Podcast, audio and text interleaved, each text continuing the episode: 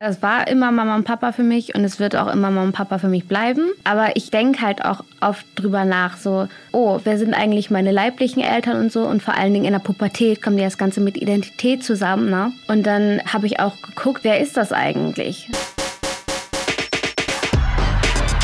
Familionaires. Ein Podcast von Bremen Next. Hallo und herzlich willkommen zu einer neuen Podcast-Folge von Familionaires. Hello. Schön, dass ihr dabei seid. Ihr wisst, wir sprechen in diesem Podcast über die unterschiedlichsten Familienverhältnisse und nicht über diese eine perfekte Familie, die gibt es wahrscheinlich sowieso nur in Filmen. Bei mir gibt es sie nicht. Bei, bei, mir auch nicht. Jede Familie ist unterschiedlich und trotzdem haben wir irgendwie alle voll viele Gemeinsamkeiten. Und heute quatschen wir mit Mariama über ihre Familie. Sie ist nämlich mit fantastischen Eltern aufgewachsen, die aber biologisch gesehen gar nicht ihre Eltern sind. Okay, jetzt könnt ihr vielleicht euch schon denken, wir reden heute über das Thema Adoption und bei Geschwistern fällt ja im Streit oft mal dieser Satz so, mm, du bist eh adoptiert, vor allem wenn einem gar keine Argumente mehr einfallen und zum anderen, wenn man auch gerade nicht versteht, warum jetzt der Bruder oder die Schwester sich gerade so blöd benimmt, wie sie es tut. Aber Fanfact, Adoptionen sind halt wirklich auch einfach Thema, auch hier in Deutschland. In den 90er Jahren wurde in Deutschland jedes Jahr etwa 8000 Kinder wurden adoptiert und in den 2010ern waren es dann nur noch halb so viele laut Statistischem Bundesamt. Die Adoptionen werden weniger tatsächlich. Unter anderem liegt das auch daran, weil es ja andere Möglichkeiten auch gibt, Eltern zu werden. Also es gibt Fortschritte in der Medizin, zum Beispiel künstliche Befruchtung, oder es gibt halt auch mehr Leihmutterschaften. Mhm. Kurz zur Einordnung. Ich mache ja nicht nur diesen Podcast und bin nicht nur Teil von Bremen Next. Das wisst ihr, glaube ich, alle schon. Ähm, ich bin auch Tanzlehrerin und ich habe bei mir in meinem Tanzkurs eine unfassbar fantastische Schülerin, die ich sehr, sehr, sehr liebe. Und das ist nämlich Mariama bzw. Marie, wir nennen dich Marie, die heute mit uns ähm, quatscht und ich freue mich sehr, dass du hier bist. Jo, also äh, ja, ich bin Marie, ich bin 17 Jahre alt und wurde nach drei Tagen schon adoptiert. Crazy, du warst direkt weg vom Markt. Ja, genau. Wer hat dir deinen Namen gegeben? I knew it. Um ehrlich zu sein, meine, meine Pflegeeltern, genau, wollten mir am Anfang eigentlich den Namen Maya geben. Aber dann ist meine leibliche Tante gekommen und meinte zu mir Mariama. Und seitdem heiße ich Mariama, genauso wie sie selbst. Ah. Ja. Das ist dann die Schwester von deiner leiblichen Mutter. Genau. Voll schön. Das heißt, du trägst sie trotzdem irgendwie immer, so deine leibliche Familie auch mit dir, mit deinem Namen. Voll schön. Ja. Und ähm, wie bist du bzw. deine leiblichen Eltern vorher aufgewachsen? Also meine leiblichen Eltern, meine Mutter hat mich in Bremen bekommen sozusagen. Die war aber davor in Gambia. Also von Gambia nach Bremen, dann bin ich gekommen. Und mein leiblichen Vater, der stammt auch aus Gambia und war dann auch halt in Bremen. Ah, okay. Und das heißt, dann haben dich deine Adoptiveltern direkt hier adoptiert? Genau. Und weißt du, warum du adoptiert worden bist? Ach Gott, das weiß ich gar nicht so genau. Irgendwie wollten die auf jeden Fall adoptieren. Und dann haben die die Meldung bekommen, oh, da ist gerade ein Mädchen. Und dann haben die sozusagen zugeschnappt. Ich weiß nicht, ob das das richtige Wort ist, aber ja. Weißt du, warum deine leiblichen Eltern quasi dich zur Adoption freigegeben haben? Weil da gibt es ja auch so ungefähr die unterschiedlichsten Gründe für. Ja, und zwar war meine Mutter, äh, sie ist krank gewesen. Und von daher wurde ich dann abgegeben, sozusagen, dass ich ein besseres Leben habe oder gesunder aufwachsen kann. Mhm. Es gibt ja auch einfach die unterschiedlichsten Gründe, warum Eltern vielleicht ihr eigenes Kind gerade nicht gut versorgen können. Du hast gesagt, so bei deiner Mama war es irgendwie eine Krankheit.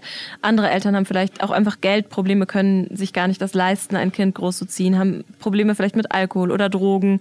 Oder es gibt ja auch Mütter, die sehr, sehr jung schwanger geworden sind und vielleicht total überfordert damit sind, ihr eigenes Kind in dem Moment großzuziehen. Und dann ist es natürlich eigentlich auch was Schönes, wenn dieses Baby dann trotzdem ein Leben geschenkt bekommt und es ihm nicht weggenommen wird. Safe. Vor allem, äh, wir haben in unserer letzten Folge ähm, mit Jasmin gesprochen und die ist mit 16 Mutter geworden und ist halt mega happy mit ihrer Entscheidung und hat das voll gut gemeistert und hat jetzt mittlerweile drei Kinder. Aber ich denke mir, das ist halt nicht der Normalfall. Also gerade wenn man so jung schwanger wird, das, das läuft so unterschiedlich ab. Ja, das stimmt. Jetzt hast du wahrscheinlich aber zu einem gewissen Zeitpunkt in deinem Leben schon relativ früh gemerkt, vielleicht sind Mama und Papa, bei denen ich so lebe, gar nicht unbedingt meine leiblichen Eltern. Oder wie ging dir das? Ja, also mein Vater hat mir erzählt, dass ich mit vier zu ihm meinte, Papa, warum sind Mama und du weiß? Also mit vier Jahren habe ich erst wirklich gecheckt, ja, da ist so ein kleiner Unterschied. Aber mit vier Jahren ist ja schon total krass, dass du das gemerkt hast, ne? Also ich meine, klar, es ist ja irgendwo auch offensichtlich, dass du ganz anders aussiehst als deine Eltern. So, du hast dunkle Haut, sie haben helle Haut. Und das ist wahrscheinlich auch das Erste, was Kindern so auffällt. Ja, ich muss sagen, in der Grundschule und so war das also so für mich persönlich kaum Thema. Da kann man wirklich sagen, ich habe gar keine Farben gesehen.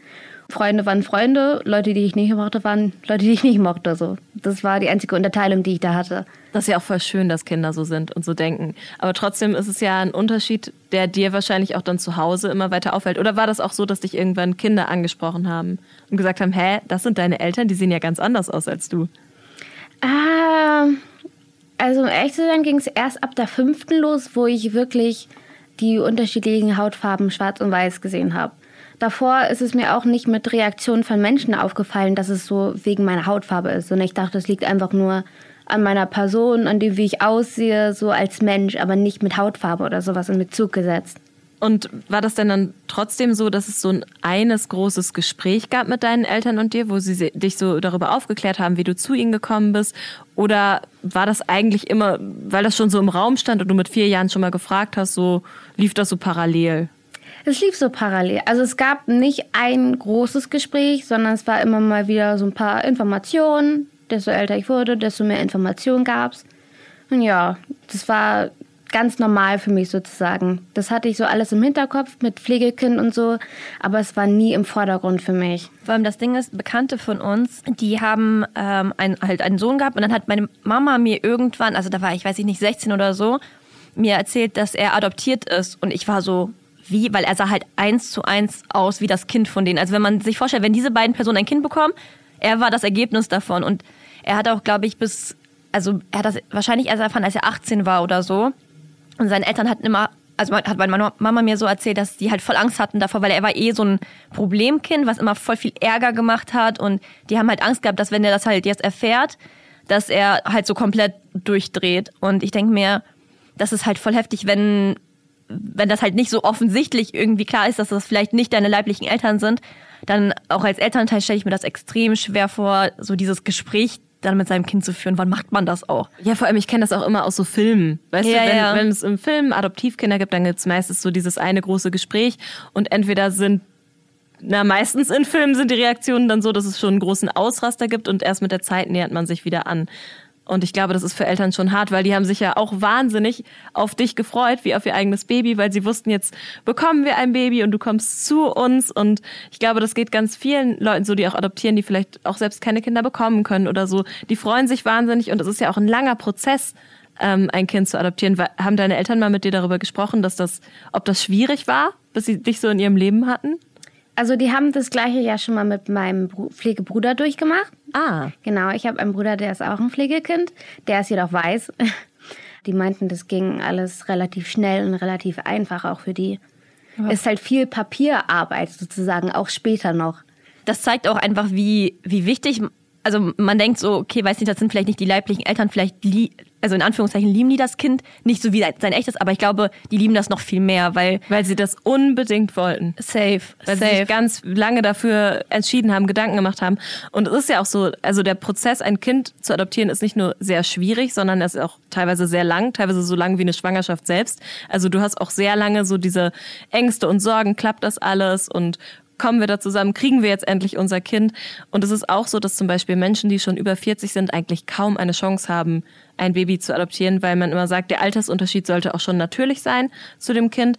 Und es ist auch gesetzlich erst erlaubt ab 25, wenn man so voll geschäftsfähig ist und sich auch bewusst dazu entscheiden kann, wenn die einen dafür fähig halten, dann halt immer mit dem Ehepartner zusammen ein Kind zu adoptieren. Und ich weiß auch, dass es eigentlich immer weniger Kinder als adoptionswillige Eltern gibt, sodass viele Eltern auch jahrelang darauf warten und nicht so wie jetzt bei Marie so das Glück hatten, dass das dann funktioniert und sie auch so schnell ihre eigene Familie gründen können. Vor allem eine Freundin von, äh, von Larissa und mir, die hat auch zwei Adoptivschwestern und sie hat uns zum Beispiel auch mal erzählt, die Mutter hatte halt auch quasi vorher schon diese ganzen Anträge und so geschickt und hat halt auf dieses Kind halt gewartet und wusste, dass dieses Kind in Indien lebt und unter ganz schlimmen Verhältnissen da lebt das hat noch Monate gedauert, bis sie das Kind bekommen hat und du hast ja trotzdem schon voll die krassen so Muttergefühle für dein Kind und du weißt, du kannst gerade nicht bei deinem Kind sein und das ist so, boah, Also wirklich ganz großen Respekt auch vor Leuten, die Kinder adoptieren, weil, ey, die machen, die machen heftige Sachen durch dafür. Ja, die wollen das wirklich ganz unbedingt. Aber hast du eigentlich, Marie, jemals so das Gefühl gehabt, das sind nicht deine richtigen Eltern oder war das für dich immer einfach Familie? Weil eben habe ich schon so rausgehört, eigentlich war das nie Thema. Das, war, das waren einfach Mama und Papa für dich. Es war immer Mama und Papa für mich und es wird auch immer Mama und Papa für mich bleiben. Aber ich weiß halt, also ich denke halt auch oft drüber nach, so, oh, wer sind eigentlich meine leiblichen Eltern und so. Und vor allen Dingen in der Pubertät kommt ja das Ganze mit Identität zusammen, ne? Ja. Und dann äh, habe ich auch geguckt, so, wer ist das eigentlich? So, wer ist noch der andere Teil, Teil meiner leiblichen Familie sozusagen? Ja, ich weiß, dass es so ist. Ab dem 16. Lebensjahr haben Adoptivkinder ein Recht darauf, diese Vermittlungsunterlagen einzusehen und dann bei der Adoptionsvermittlungsstelle nachzufragen. Hast du das gemacht oder wie hast du mehr über deine Familie herausfinden können? Also ich hatte schon als ich kleiner war, schon in der Grundschulzeit, da haben meine Eltern schon Kontakt zu meinen Halbschwestern hergestellt. Ah. Und ja, dann bin ich halt jahrelang zu dem Friseur meiner Cousine gegangen und habe dann da ab und zu meine Halbschwestern getroffen und so. Und dann letztens habe ich so gedacht, okay, wer sind meine leiblichen Eltern? und habe einfach mal online geguckt, sozusagen. Und habe dann äh, online meinen leiblichen Vater zum Beispiel, also ich habe ihn dann da wirklich gefunden und wir haben wirklich telefoniert. Wirklich? Krass, ja. Wie war das für dich? Warst du sehr aufgeregt, als du angerufen hast? Ich war extrem so aufgeregt. Vor allen Dingen hat er so direkt angerufen und habe ich erstmal mein Handy weggeschmissen. Oh Gott. Und war so, oh, äh, okay. Aber ja, dann haben wir telefoniert und dann hat er mir ganz viel erklärt über früher und wie das jetzt ist und sowas. Und ja, es war schon sehr interessant und sehr informativ, so Sachen, die ich gar nicht wusste. Es ist ein bisschen auch so wie so, wenn man so Puzzleteile bekommt und dann irgendwie alles so ein bisschen so zusammenfügen kann und auf einmal macht irgendwie auch so Fragen, die du vielleicht so in der Pubertät hattest, da hast du auf einmal eine Antwort für bekommen wahrscheinlich, ne? Ja, ja, genau so.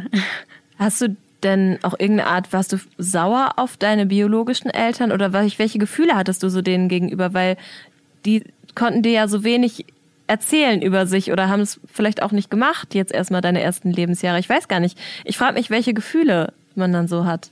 Ja, also ähm, ich glaube, das ist immer unterschiedlich, aber bei mir war das jetzt ich war nicht sauer oder irgendwas. Vor allem, ich hatte erstmal so gar keine Gefühle. Das war richtig komisch, weil ich wusste nicht, wie es mir jetzt geht. Weil ich habe ja ein gutes Leben. Ich habe tolle Eltern, ich habe einen Bruder, ich wohne in einem schönen Haus, in einer schönen Umgebung. Deswegen gab es für mich nicht wirklich einen Grund, wo ich wirklich sauer auf die sein konnte. Und bei meiner Mutter weiß ich, es war wegen einer Krankheit. Bei meinem leiblichen Vater weiß ich es nicht. Aber er hat sich ja, sehr nett angehört und ist auch auf mich zugegangen. Und das fand ich halt einfach, da war ich einfach glücklich. Voll schön, was du gerade gesagt hast. So, irgendwie ist wahrscheinlich auch dein, dein leiblicher Vater eher wie eine fremde Person für dich. Ne? Also es war so ein nettes Gespräch, aber es ist, oder, oder hast du dann auch irgendwie so ein bisschen so Vatergefühle? Nee, du kriegst keine Vatergefühle. Du bist das Kind. aber weißt du, was ich meine? Hast du das bekommen? Nee, es hat sich wirklich angefühlt, als ob ich mit einer fremden Person spreche. Und dann ist man halt ja erstmal auch so, ich würde jetzt nicht sagen, man ist ganz anders, aber man ist halt die, so eine, diese persönliche und irgendwie glücklich ausstrahlende Person. Das bin ich immer, wenn ich Leute nicht kenne. Mhm. Das war halt wie als ob ich jetzt mit einem Fremden einfach rede. Das, ich kenne das von mir persönlich zum Beispiel, wenn ich irgendwo anrufen muss, dann habe ich eine Telefonstimme. Mhm. so, dann bin ich, dann klinge ich voll so voll höflich und so, also so ganz anders, als so, wenn ich so normal reden würde. Also wahrscheinlich hast du so ein bisschen auch so eine Schutzwand aufgebaut und ein bisschen so dieses, so nach außen happy und so, aber nicht so wirklich das Innere erstmal zeigen. Ja, exactly. Und du hast gesagt, du hast äh, deine Halbschwestern zum Beispiel kennengelernt. Also habt ihr auch so regelmäßigen Kontakt? Die wohnen scheinbar ja auch hier in Bremen.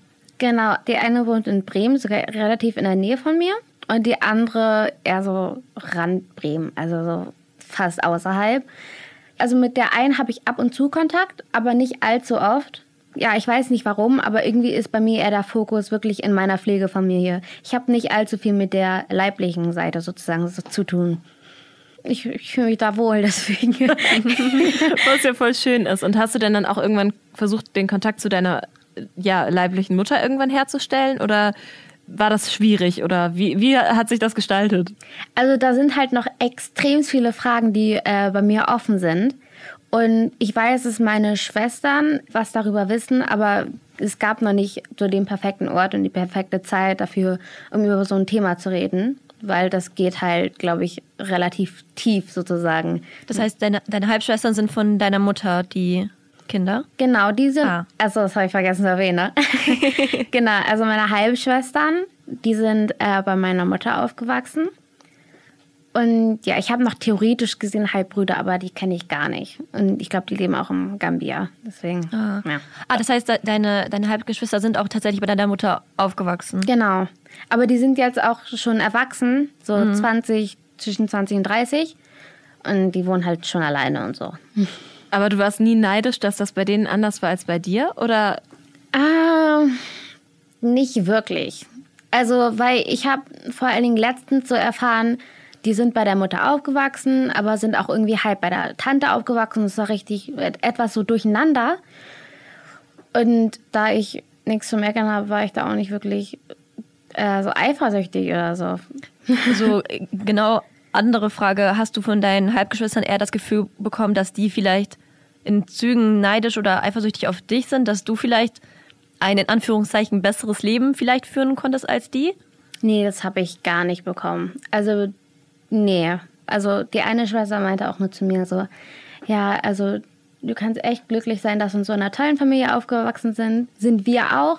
Aber ja, so hat jeder so seine andere Geschichte, aber die ist halt individuell halt echt schön, so. Voll schön gesagt einfach. Und ich finde es auch voll cool, dass deine Eltern dich, also deine Adoptiveltern, aber das sind, also ich sag mal, das, wenn wir von deinen Eltern sprechen, dann sind deine Adoptiveltern Ja. gemeint. So einmal kurz zum Klarstellen, dass sie dich da auch so unterstützen, weil ich könnte mir auch vorstellen, dass man dann vielleicht das, also wenn ich vielleicht ein Kind adoptieren würde, könnte ich mir vorstellen, dass das vielleicht gar nicht so einfach ist, wenn das Kind dann Kontakt zu den leiblichen Eltern oder zu den Geschwistern aufnimmt, weil ich vielleicht Angst hätte, dass die dann doch sagen, "Mm, ich möchte jetzt vielleicht doch lieber mehr Kontakt haben mit denen, weil man weiß ja nicht, wie man reagiert. Und ich finde, das ist ein mutiger Schritt als Eltern, dass man dann sagt, ich unterstütze dich und das ist ein Teil von dir und ich will, dass du das erfährst und kennenlernst. Ja, das feiere ich auch richtig bei meinen Eltern, weil die sind halt wirklich, die wollen sozusagen auch irgendwo, dass ich meine leibliche Familie kennenlerne. Das ist ja in erster Linie habe ich die ja nur kennengelernt durch meine Eltern. Auch vor dem Telefonat mit meinem Vater war ich halt, mit meinem leiblichen Vater so, war ich halt echt nervös. Und dann hat meine Mutter auch mir gesagt, es ist alles gut, entspann dich und redet einfach. Und das haben wir dann getan und das war echt schön. ich finde es so toll, dass sie da so unterstützend sind. Also ich kann schon verstehen, warum du das auch so feierst. Weil natürlich ist diese Angst total rational. Was ist denn, wenn so mein Kind vielleicht feststellt, dass es dann auch seine leiblichen Eltern näher kennenlernen will, dass es vielleicht da auch eine engere Beziehung zu aufbauen könnte als zu uns. Aber ich glaube andersrum, das einem Kind zu verwehren und diese Seite seiner Familiengeschichte eben nicht zu zeigen, das kann auch schon ganz schön krachen. Dazu äh, gibt's auch eine ganz spannende Folge in der ARD Audiothek von 100 von Deutschlandfunk Nova mit ähm, Alice Hasters. Die erzählt ja auch mal Geschichten, unter anderem von Chris. Und der hat eben erzählt, dass er voll idyllisch in so einer Kleinstadt aufgewachsen ist, irgendwo in Mecklenburg-Vorpommern. Und als Einzelkind, er dachte irgendwie, alles ist cool, bis ihm seine Eltern dann irgendwann erzählt haben, dass das nicht so war. Und es war halt so voll der ja, krasse Moment in seinem Leben, der ganz viel auf einmal auf den Kopf gestellt hat. Und ich glaube, diese Offenheit, mit der Maries Eltern damit umgehen, das ist wirklich beeindruckend auf der einen Seite, aber es ist auch total gesund. So kommt mir das gerade vor, jedenfalls. Ja, das wird richtig gut. Vor allem, das, was du gerade erzählt hast, klingt einfach original wie so ein Drehbuch aus Hollywood. Ich habe das Gefühl, ich habe schon fünfmal so einen Film gesehen. Es ist voll krass, dass Leute das halt wirklich erleben, so wo andere Filme drüber machen. Und ich habe das Gefühl, es ist eh, also sobald du deinem Kind irgendwas verbietest, also auf jede Situation, das ist nie gut, weil dann macht das Kind das heimlich. Also also bei, bei der Erziehung ist ganz wichtig, dass du deinem Kind natürlich nicht komplett alle, wie heißt das so, diese Leinen fallen lässt und sagst, mach was du willst, aber dass du einfach kontrolliert Sachen zulässt. Und ich denke halt immer, das ist wie dieser Notschalter, wisst ihr, den man halt nicht drücken darf. und man weiß das und Eltern wollen das dann zum Beispiel nicht. Aber dann denkt man so, ich würde schon gerne mal ausprobieren. ja, Mann. Du hast gesagt, für dich war das total schwierig, auch so in Sachen Identität. Weil du hast Wurzeln in Gambia. Du bist aber auch Bremerin. So, da schlagen irgendwie zwei Herzen in deiner Brust. Ich weiß nicht, gerade so in der Teenie-Phase, ich stelle mir das total schwierig vor, diesen Struggle zwischen Aufwachsen, Identität. Wie bist du damit umgegangen? Der Moment, als ich verstanden habe, dass ich eigentlich nicht dieser deutschen Norm entstehe, äh, Spreche. Ent, genau. Ich entspreche ja eigentlich nicht dieser deutschen Norm, da ich ja schwarz bin. Aber äh, um in die Black Community zu gehören, habe ich jetzt auch nicht den kulturellen Hintergrund. So, das wurde mir gesagt. Und dann habe ich erstmal gedacht, oh, wo gehöre ich denn jetzt hin? So. Und das war schwer, da erstmal diesen Weg zu finden. So, weil jetzt bin ich bei dem Punkt, hey, ich bin halb halb. Ist auch ganz geil. So, ich gehe nicht irgendwo hundertprozentig hin. Und wenn, dann bin ich deutsch. Ich bin deutsch und Mensch. Und das reicht mir. Du so. bist auf jeden Fall best of both worlds. Punkt. Aber wie hast du deinen Weg gefunden dann? Also wie bist du da hingekommen zu der Erkenntnis so, ja, ich bin halt einfach Mensch und ich habe da Wurzeln, ich habe da Wurzeln und ich ähm, ja, saug das alles so in mich auf und werde dadurch irgendwann immer noch mehr ich? Also zu Anfangs habe ich halt immer solche Sachen, die mit der Identität zu tun hatten, immer verdrängt. So Anfang der fünften Klasse oder so habe ich gedacht, ach komm, ist egal. Ach komm, wann anders. So, ne? Mhm. Und äh, irgendwann hatte ich halt so einen krassen, eine innere, krasse Auseinandersetzung mit mir. Und dann bin ich erstmal gar nicht klargekommen und habe sogar abends manchmal da gesessen und habe einfach geheult. Und ich wusste nicht mal wirklich warum, weil ich ja eigentlich ein Zuhause habe. Aber irgendwie hat sich manchmal nicht nach Zuhause angefühlt so. Und dann äh, habe ich angefangen, ein bisschen für mich zu schreiben und habe mir mein Leben so einfach mal alles gesammelt, was ich so habe und was andere haben. Irgendwie habe ich es dann so durch, vor allen Dingen durch das Schreiben hinbekommen, zu verstehen, wer ich eigentlich bin und was ich überhaupt will. Ey, ich bin jedes Mal einfach aufs Neue einfach auch von dir beeindruckt, weil du bist einfach 17 und du bist ungefähr der reflektierteste Mensch, so den es gibt, weil wer mit 17, also das ist, das ist ein ganz kurzer Einwurf, aber es ist so heftig und ich denke mir auch so, wenn ich an dich denke, weil ich dich ja ein bisschen kenne, du bist so eine sehr, sehr stolze, junge, schwarze Frau. Das, das habe ich für mich direkt in meinem, in meinem Kopf. Und also halt so wirklich so expressiv auch nach außen. Ich weiß, dass du auch dich sehr, sehr viel damit beschäftigst und sehr irgendwie auch aktiv bist. Das kann nicht mal jeder, der vielleicht so mit so Fundamenten auch aufgewachsen ist. Und das ist voll krass, dass du dir das halt wirklich selber angeeignet hast und da so krass drin bist. Also erstens, erstens ist das voll bewundernswert. Und ähm, das Geräusch, oh mein Gott. Was ich mich zum Beispiel halt auch frage, ähm, hast du da in dahingehend von deinen Eltern auch zum Beispiel Unterstützung bekommen, dass die, dass man zum Beispiel irgendwie auch lernt, wie man zum Beispiel mit seinen Haaren umgeht und mit seiner mhm. Haut und das alles? Also äh, mit Haare und Haut und sowas, da hat mir auf jeden Fall meine Cousine geholfen. Die habe ich ja auch, den Kontakt habe ich ja auch erst durch meine Eltern bekommen aber auch in dieser Zeit, in dieser einen schwierigen Zeit, da wollte ich irgendwann mal einfach mal zu einer Psychologin gehen, so oder Therapeutin und reden. Und das, ähm, da war ich einmal bei einer Weißen. Das hat, um ehrlich zu sein, nicht geholfen. und dann habe ich meine Eltern die ganze Zeit gefragt, so, ja, kann ich vielleicht einfach mal zu einer schwarzen Therapeutin gehen? Und es gab wirklich in Bremen, habe ich nur eine gefunden. Und da haben die mir aber geholfen. Und dann bin ich da zweimal hingegangen, zwei, dreimal. Und das war auch ein richtig großer Boost. Ja. Einfach mal so dieser Austausch, weil gerade, ich kann mir schon vorstellen, dass du bestimmt in deinem Leben auch schon Erfahrungen mit Rassismus oder mit Diskriminierung gemacht hast. Und das sind ja Erfahrungen, also deine Eltern leiden bestimmt mit dir, aber sie können das ja nicht nachfühlen, so wie du das erlebt hast. Ja, da glaube ich auch, das war so ein kleiner Step, der vielleicht auch als Eltern einfach nicht immer einfach sein kann. Vor allen Dingen, äh, weil in in unserer Situation jetzt war das, ich habe gesagt, das und das haben, wurde mir gesagt und damit bin ich nicht glücklich. Und dann meinten die, äh, ja, aber es kann doch auch sein, dass sie das und das meinten. Und dann als Eltern zu sagen, yo, ich nehme jetzt einen äh, Step back, so, das ist nicht mein Themengebiet, ich weiß nicht da genau so viel drüber wie du. Das ist, glaube ich, schwer. Einfach der Tochter oder dem Sohn einfach zu sagen, hey, weißt du was, kann sein, dass du recht hast, ich habe da keine Ahnung, aber ich unterstütze dich. Und ja. das wurde letztendlich haben die das halt gemacht. Und das war ganz cool.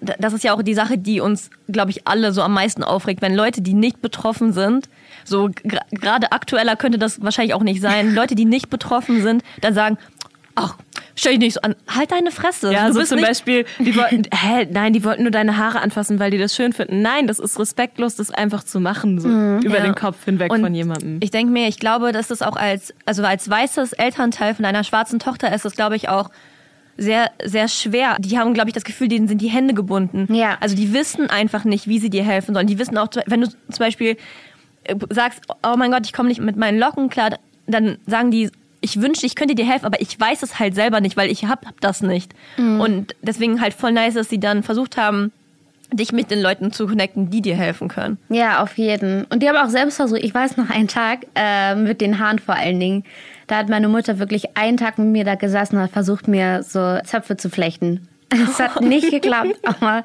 But A for effort. ja, das war schon echt nice. Aber waren das dann auch mal so Situationen, worüber ihr zum Beispiel gestritten habt, dass du gesagt hast, ihr, ihr könnt es einfach nicht verstehen, so es tut mir leid? Oder waren deine Eltern da einfach wirklich immer von Anfang an so sehr verständnisvoll und haben gesagt, okay, wir müssen das irgendwie durch mehr, du musst uns das mehr zeigen und dann können wir das vielleicht durch Gespräche lösen? Ja, es gab so ein paar Situationen, wo die es nicht verstanden haben. Und dann habe ich denen gesagt, ey, ihr versteht es einfach nicht. So, ihr, ihr könnt es auch nicht verstehen, aber es wäre schön, wenn ihr mir einfach zuhört. So. so zum Beispiel auch, wenn irgendwie so Rassismus von außen kommt und die sind dabei. Boah, ich weiß noch, irgendwie, wir sind ja oft am Reisen und wir waren dann mal in Thailand und da ist da so eine alte Frau zu mir gekommen und hat mir einfach lachend in die Haare gefasst. Einfach so. Ich war dann noch klein, ich dachte mir, oh, okay, das ist normal. Und dann äh, ist meine Mutter gekommen und ist zur Frau gegangen, hat ihr einfach in die Haare gefasst und meinte, oh, ihr habt ja auch schöne Haare. Geil. Das geil. war ein nicer Move. Ratchet Ass Move, richtig feierhaft. Das ist ja der Hammer. Ich finde, das, das sollte man sich wahrscheinlich sowieso angewöhnen, Menschen mit ihrem eigenen Verhalten einfach zu schlagen. Also, wenn irgendjemand von euch das da draußen hört und dem wird in die Haare gefasst, fasst zurück. Oder wenn, zum Beispiel meine Mama sagt mir immer, wenn irgendjemand zum Beispiel unfreundlich zu mir ist, dann soll ich fragen, warum der gerade unfreundlich zu mir ist. Weil manchmal, glaube ich, checken das Leute nicht, wie die sich verhalten, bis man sie damit, also darauf aufmerksam macht. Und ich denke mal, diese Frau, die dir in die Haare gefasst hat, ich glaube nicht, dass sie das nochmal machen wird. Nee. Und ja, und das war ja auch nie was irgendwie böse gemeintes, aber es ist halt trotzdem respektlos. Ja. Und das würdest du ja bei anderen Leuten auch nicht machen. so dieses Verhalten zu reflektieren und zu hinterfragen, ist ganz wichtig. Und wie cool, dass deine Eltern da so mit eingestiegen sind und von Anfang an gesagt haben, okay, das ist unsere Tochter und wir stehen zu 100 Prozent an ihrer Seite. Und wir werden auch nicht zulassen, dass hier einfach sowas passiert, ohne dass wir die Leute mal hier ähm, zur Rede stellen. Oder halt diesen Move machen und einfach mal zurück anfassen. Total cool. Und wie hast du dann insgesamt so den Bezug zu deiner Identität immer gehalten? War das immer über Verwandte hier oder hast du dich dann auch anderweitig noch connected? Nee, also es war halt größtenteils halt nur meine Halbschwestern, einmal meine Tante und äh, genau meine Cousine. Ich habe gemerkt, so leibliche Familie ist halt schon ein wichtiger Teil zu wissen, aber für mich persönlich ist es jetzt nicht der Hauptteil über mich, den ich wissen will. Hast du irgendwie so ein bisschen, also zum Beispiel, ich kenne das von mir, meine Vorbilder, also bis auf so meine Mama und Britney Spears, waren alle Frauen, die, zu denen ich aufgeschaut habe, waren schwarze Frauen. Das waren Alia, das war Janet Jackson, Sierra. Das sind so die Frauen, mit denen ich groß geworden bin. Das hast du wahrscheinlich auch. Oder dass du zum Beispiel in Musik oder in Film auch vor allem Leute gefunden hast, die aussehen wie du und die du dann gefeiert hast. Ja, also ich muss sagen, wir ist mit der Musik relativ spät zu mir gekommen. Ich glaube, erst so in der siebten Klasse oder so habe ich mich wirklich darauf fokussiert. Aber natürlich war ich erstmal so mit Ascha so richtig voll dabei. Ja, aber verständlicherweise. Aber dann kamen auch so Leute wie Tayana Taylor, aber auch Sierra und Janet Jackson. Für mich gerade auch noch ist immer noch Nikita Thompson ganz weit oben für diese starke Ausstrahlung und sowas. Da bin ich echt schon glücklich, dass ich überhaupt so in der Zeit bin, wo ich auch wirklich Idole haben kann. So, ne? Ja, weil gerade dann auch Vorbilder zu finden hier in Deutschland, so das war ja lange Zeit auch total schwierig. Ja, bis auf Nikita Thompson momentan hatte ich in Deutschland jetzt wirklich nicht welche. Es war immer nur so Schauspieler oder Musik bezogen.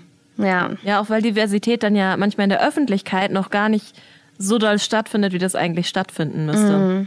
Das kann ich sehr gut verstehen. Du hast erzählt, dass ihr auch ganz viel gereist seid. Hattest du denn auch mal das Bedürfnis, so Gambia zu besuchen und da zu reisen und dir das vor Ort mal anzugucken? Ja, auf jeden Fall. Das steht auch auf meiner To-Do-Liste. Wir waren einmal schon mal in Südafrika. So, das war das erste Mal auf dem afrikanischen Kontinent. Und ja, ich habe auf jeden Fall Bock auch noch weiter, so nach Gambia und so. Ein bisschen gucken, wie das so aussieht.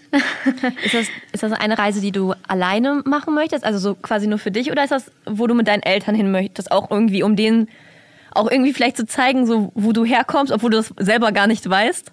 Äh, das weiß ich noch nicht so genau. Also ich will auf jeden Fall nicht alleine dahin gehen, sondern wenn schon mit Freunden oder Familie.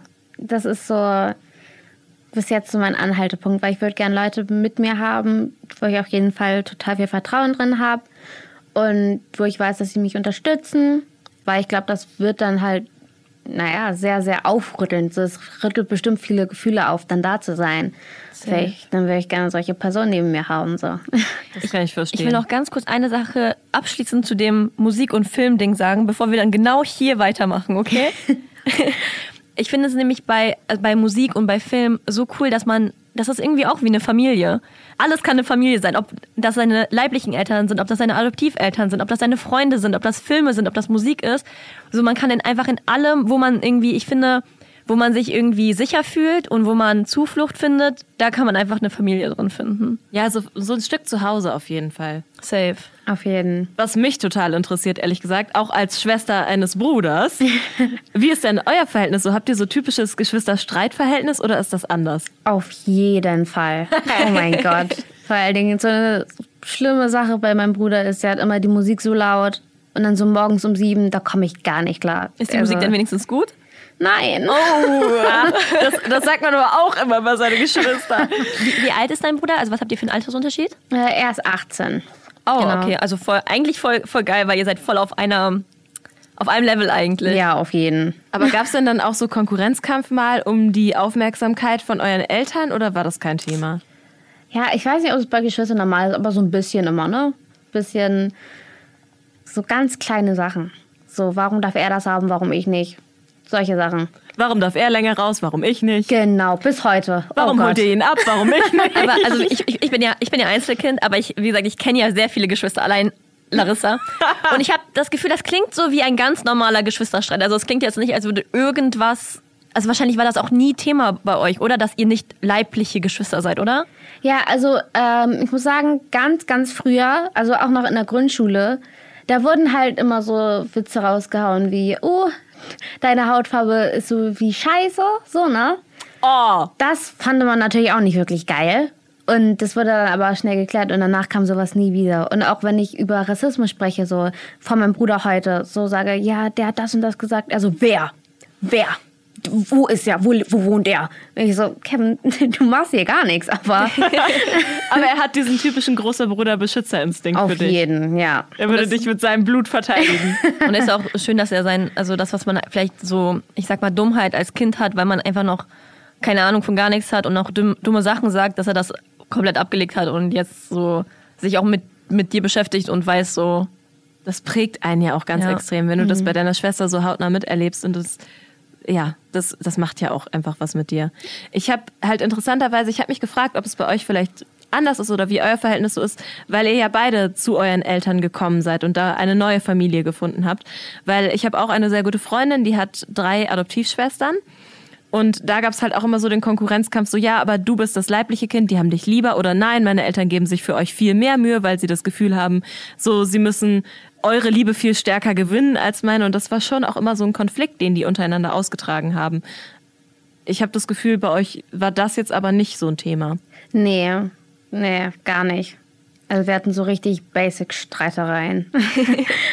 Die gesunden. das Ding ist halt auch wahrscheinlich, ihr seid ja, also er ist wahrscheinlich auch sehr früh zu deinen Eltern gekommen, oder? ja, auch sehr, sehr früh. Und ich denke mir, wenn du dein ganz, dein komplettes Leben mit jemandem verbringst, also das ist, glaube ich, auch nochmal was anderes als, also erstens, wenn jemand dann wirklich ein leibliches Kind ist und dann ist das vielleicht auch nochmal anders oder wenn man erst so einige Jahre seines Lebens mit der einen Familie verbracht hat und dann zu wem anders kommt, aber das ist so, dass wahrscheinlich, dass ihr nicht in Anführungszeichen echte Geschwister seid, das ist wahrscheinlich dann sowieso niemals Thema gewesen. Nie, wirklich nie. Aber man sieht auch so von jung auf, ne, bis, bis jetzt, wie sich die Außenwelt und auch sozusagen die innere Welt weiterentwickelt. So. Und das ist halt, das hat halt auch so weiter zusammengebracht sozusagen. Wie meinst du das?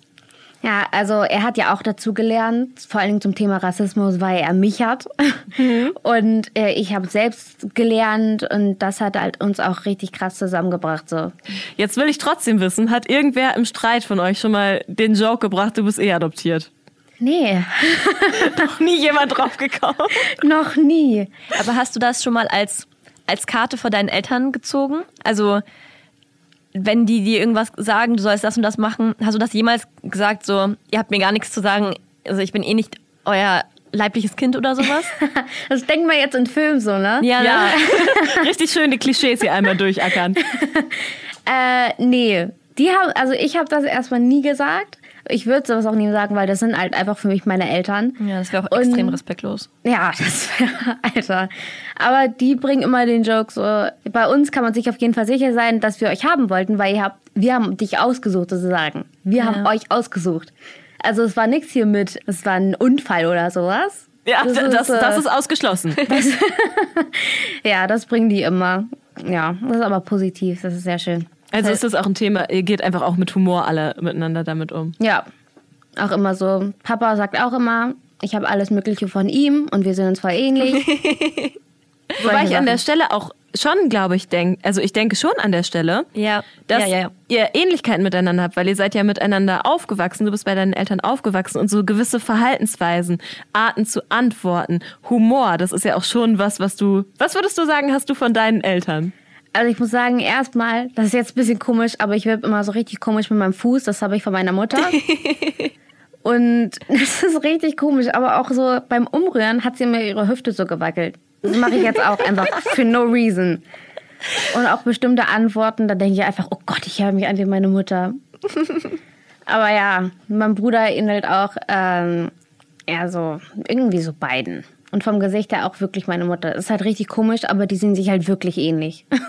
Ja, auch so Mimiken, ne, hat man ja, Ja. dann teilweise voneinander. Zum Beispiel meine, also ganz viele Menschen denken immer, dass meine Cousine und ich Schwestern sind, weil wir zusammen aufgewachsen sind in einem Haus und wir halt manchmal, wir reden manchmal gleich, wir lachen manchmal gleich, wir verstehen auch irgendwie die gleichen Witze und deswegen haben uns schon ganz oft Menschen angesprochen, ob wir Schwestern oder sogar Zwillinge sind, obwohl wir uns jetzt nicht so hundertprozentig ähnlich sehen, aber weil wir eine sehr ähnliche Art haben, uns einfach durchs Leben zu bewegen. Ja, das habe ich mein Leben lang mit meiner besten Freundin gehabt. Also ich war in der Uni und dann wurde ich mit ihrem Namen angesprochen. Oder ich komme zur Arbeit und dann wurde ich immer mit ihrem Namen eingetragen. Und ich habe jedes Mal gesagt, ich bin nicht Natta.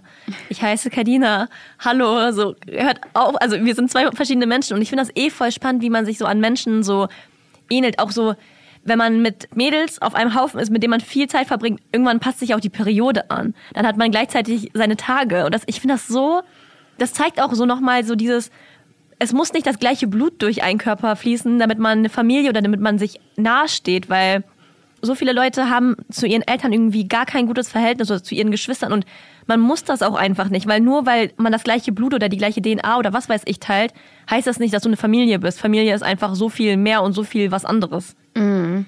Punkt. Ähm, kurz eine andere Frage. Hast du dir jemals vorgestellt, wie dein Leben vielleicht abgelaufen wäre, wenn du mit deinen leiblichen Eltern aufgewachsen wärst? Ja, und zwar, das war in der fünften. Und irgendwer hat irgendwas gesagt, so, äh, ja, deine leiblichen Eltern wollten dich gar nicht haben, so. Und dann habe ich gedacht, bin ich erstmal rausgegangen, habe so gedacht, wie wäre das denn eigentlich?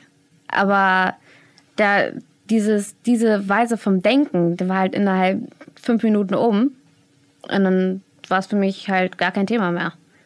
So, weil ich, ich habe gemerkt, ich brauche gar nicht so zu denken.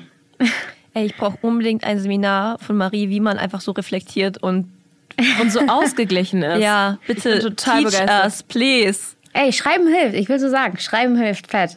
Wie bist du denn dazu gekommen, dass du äh, angefangen hast, so dieses Schreiben für dich auch als Verarbeitungsweise zu nutzen und zum Reflektieren und für dich rauszufinden, wer bin ich, wer will ich sein? Ich habe das Ding, ich habe immer ganz viele Gedanken, aber ich vergesse die innerhalb Sekunden. Deswegen schreibe ich mir immer alles auf. Und ja, vor allen Dingen bei dieser Identitätssache habe ich halt äh, nicht halt irgendwie so das stichpunktartig gemacht, sondern ich habe das halt wirklich, als ob ich so ein Buch schreiben würde, so geschrieben, was gerade in meinem Leben abgeht. Und ab und zu habe ich auch Tagebücher geführt, wo Sachen, wo ich dachte so, krass, die Sachen sind prägend.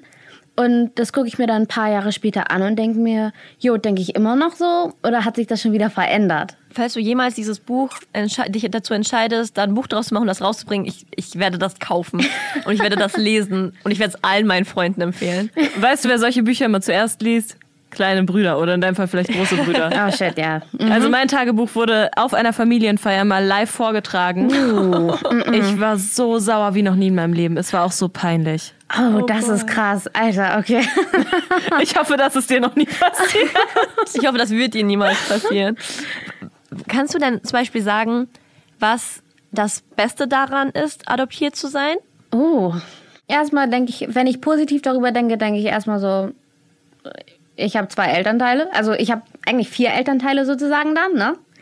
Und da mein Fokus halt wirklich kaum äh, auf der leiblichen Familie liegt, ist das jetzt so eher so irrelevant. Aber ich denke mir so, wenn ich aus irgendeinem Grund vor die Tür gesetzt werde, würde mich, würde mich bestimmt irgendwer davon aufnehmen. Das ist so meine. meine Ich würde, dich auch, ich würde dich auch jederzeit aufnehmen. Also das merkt ihr das, das Angebot äh, steht. Auch wenn, wenn alle Stricke reißen. Ich, äh, bei mir hast du immer einen Platz. Vielleicht funktioniert das auch nach dem Motto, weißt du so, wenn Mama sein Nein sagt, frag Papa. Wenn Papa auch Nein sagt, frag den anderen Papa. Und er sagt am Telefon so, na okay. Und gab es mal Probleme oder war irgendwas schwierig daran, adoptiert zu sein? Also meine Eltern haben mich auch immer gefragt, ist alles okay, weil so, nur so ab und zu. Aber mein Fokus, wenn, habe ich mich eher auf diese Rassismusprobleme äh, konzentriert oder wenn hatte ich die nur wirklich. Weil mit dem Pflegekind, da hatte ich keine Probleme. Außer halt, ne, so Blicke. So, das war halt, auch vor allen Dingen beim Reisen hat man das gemerkt. Erstmal haben die manchmal gar nicht so eine schwarze Person gesehen. Und dann auch noch mit so äh, weißen Eltern und sowas. Das war halt für manche echt confusing. Ja, da sind auch so blonde Frauen mit relativ großen Brüsten, sind da auch auf jeden Fall so eine Sensation. Also weil die das auch zum Beispiel, also habe ich schon häufig gehört, dass man sich dann, wenn man so nach Thailand reist, dass man manchmal das Gefühl hat, was wahrscheinlich was andere Leute vielleicht on, on a daily basis so durchmachen, dass dann die blonden Haare angefasst werden und dass das dann so genau umgekehrt ist teilweise. Ja.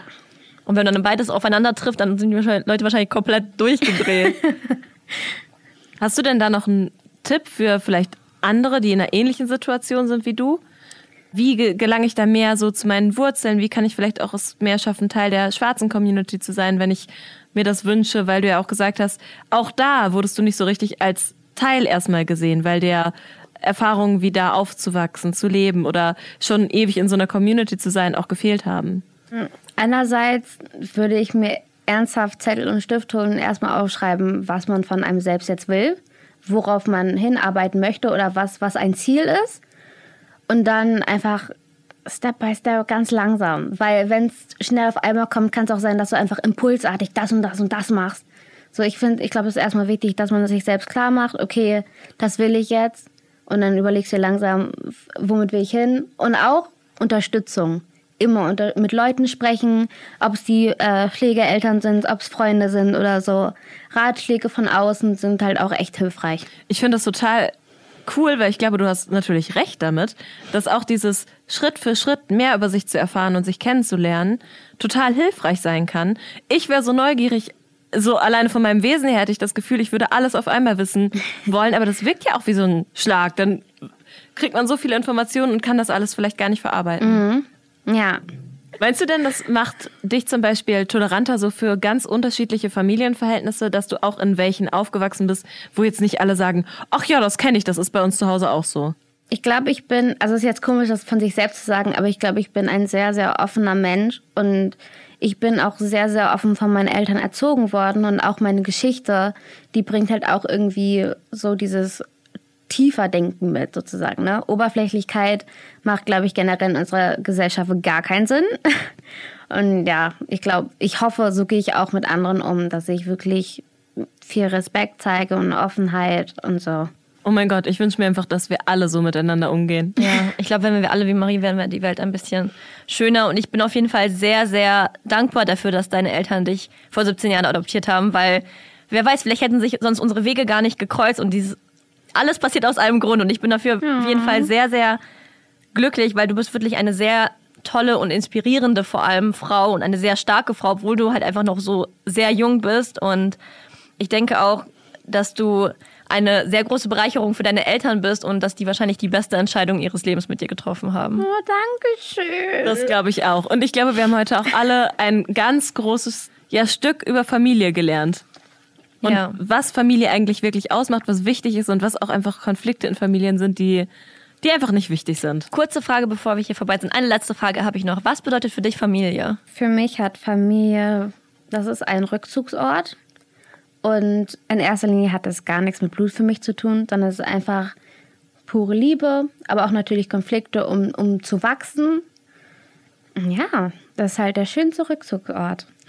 Das ist, eine, das ist eine fantastische Antwort. Vor allem, ich liebe auch, dass du gesagt hast, dass so, so Probleme oder Streitigkeiten so dazugehört, um zu wachsen. Weil Ja. ich glaube, das, das muss man auch manchmal verstehen, dass es halt, das ist wichtig, dass man sich nicht die ganze Zeit versteht, weil ewiger Sonnenschein macht Regen. Uh, Um noch okay. eine letzte Weisheit hier zu droppen. Amen. Also Marie, vielen, vielen Dank, dass du deine Geschichte mit uns geteilt hast und uns hier heute, ja, weiß ich nicht, voll die guten Weisheiten einfach mitgegeben hast. Danke fürs hier sein. Es hat echt Spaß gemacht. Mir hat es auch wahnsinnig viel Spaß gemacht. Euch hoffentlich auch. Und falls ihr Maries Geschichte teilt, vielleicht auch Adoptiveltern habt oder Geschwister, die adoptiert worden sind oder leibliche Geschwister und mit denen gibt's Trubel, erzählt uns das gerne mal in der Mail an familionärs.bremennext.de oder ihr schreibt uns eine DM bei Insta, da sind wir zu finden unter familionärs-podcast. Und die neueste Podcast-Folge findet ihr natürlich wie immer auf bremennext.de in der ARD-Audiothek und überall, wo es Podcasts gibt. Bis zum nächsten Mal. Bye! Ciao! Familionaires. Ein Podcast von Bremen Next.